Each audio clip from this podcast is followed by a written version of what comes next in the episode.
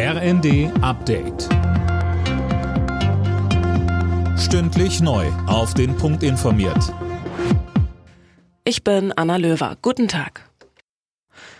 Die Hochwasserlage in Deutschland bleibt weiter angespannt. Betroffen sind mehrere Bundesländer, Marien-Celine Roy. Sehr kritisch ist die Situation in Niedersachsen. 45 Pegelstände haben dort die dritte von vier Warnstufen erreicht.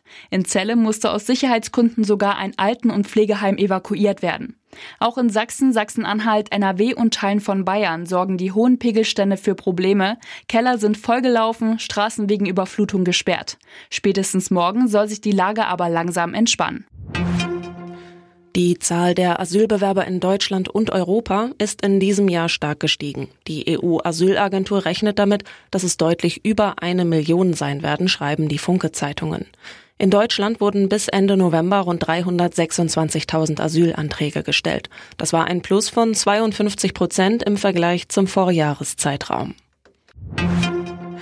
Das israelische Kriegskabinett berät heute wohl über einen Vorschlag, wie der Gaza-Krieg beendet werden könnte. Der Vermittlungsversuch ist eine Initiative aus Ägypten.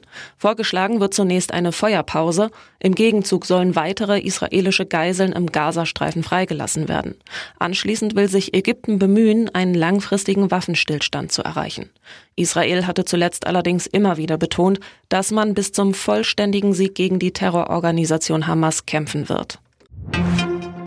In London ist ein zweiter Mann festgenommen worden, der ein Werk des Street Art Künstlers Banksy geklaut haben soll. Es handelt sich um ein Stoppschild mit Drohnen darauf. Der erste Verdächtige ist mittlerweile gegen eine Kaution freigelassen worden. Alle Nachrichten auf rnd.de